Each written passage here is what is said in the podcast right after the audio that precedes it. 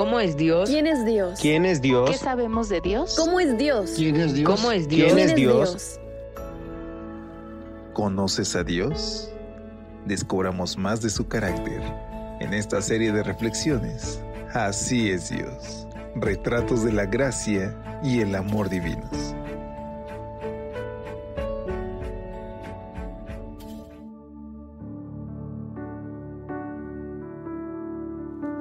Hola, ¿qué tal? ¿Cómo te encuentras hoy? Qué gusto saludarte en este 27 de febrero. Hoy por la gracia de Dios tenemos la oportunidad y la libertad de poder escuchar a nuestro Padre a través de la oración y del estudio de su palabra. Por eso, no desaproveches esta oportunidad y dedica los primeros minutos del día para ponerte a cuentas con Él, para encomendar cada plan en sus manos y para pedirle que nos dé dirección divina para afrontar cada reto que la vida nos pueda presentar. Es con estas palabras que te doy una cordial bienvenida en nombre de todo el equipo de Evangelike a una edición más de este tu espacio de lecturas devocionales para adultos. Quiero recordarte la invitación a que participes con nosotros en nuestra sección Cita Motivacional. Puedes compartir la cita que haya inspirado tu vida o que te haya ayudado a salir de algún momento difícil y escribirla en los comentarios de nuestro canal de Telegram donde nos encuentras como Evangelike Devocionales Cristianos. Ahí nosotros lo retomaremos para darle voz y que otros también puedan ser beneficiados al escuchar esa cita que te haya ayudado en algún momento. La cita de hoy la escribió Elena G. de White y aunque es corta, contiene una gran verdad. Esta nos dice así, el conocimiento esencial es el conocimiento de Dios y de aquel a quien envió. Así que hoy, ponlo en primer lugar, querido amigo.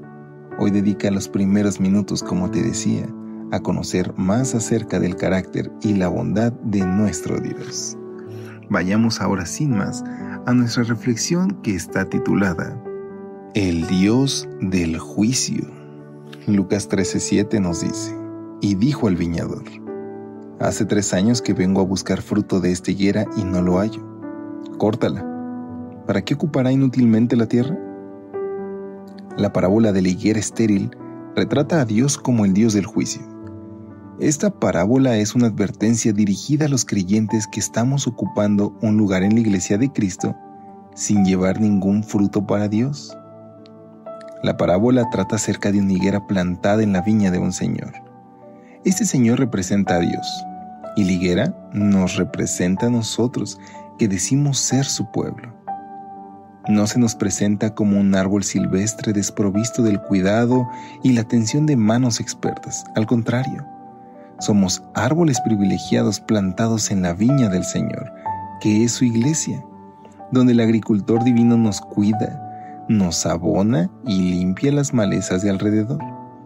Pero, como es de esperar, nadie invierte esfuerzo, tiempo y recursos en plantar y cuidar un árbol frutal si no es porque espera recibir a su debido tiempo los frutos que debe dar. La analogía es clara. Dios nos ha traído a su pueblo, a su iglesia, a su viña, para que llevemos fruto para Él. Vemos esto claramente expresado en Romanos 7:4. Así también ustedes, hermanos míos, dice la Biblia, han muerto a la ley mediante el cuerpo de Cristo, para que sean de otro, del que resucitó de los muertos, a fin de que llevemos fruto para Dios. La pregunta de hoy es, ¿por qué quiere Jesús que llevemos buenos frutos? Juan 15:8 nos da una idea, porque en esto es glorificado mi Padre, en que lleven mucho fruto, nos dice. Por eso, cuando el dueño no encontró frutos en higuera, se decepcionó y ordenó que la cortaran.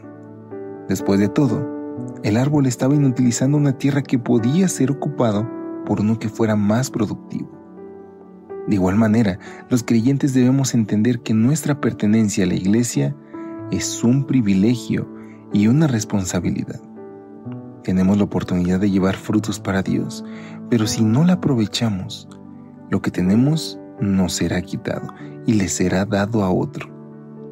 Tan cierto como que Dios nos ama, nos cuida y nos protege, espera que nuestra vida glorifique su nombre llevando frutos. Un día, el Señor de la viña vendrá a comprobar si hemos dado fruto. Ese día, el Dios de amor será también el Dios del juicio. Antes de que sea demasiado tarde y haya que usar el hacha para cortarnos de raíz, aprovechemos el privilegio y demos frutos para Dios. Querido amigo, la reflexión es muy clara y tiene una invitación para ti y para mí. Por eso te invito a que busquemos a Dios en esta oración. Querido Padre, perdónanos si hemos malgastado los talentos y el tiempo que nos has dejado. Ayúdanos a llevar fruto y ayúdanos a recordar que separados de ti nada podemos hacer. Te lo imploramos en el nombre de Jesús. Amén. Que Dios te bendiga. Hasta pronto.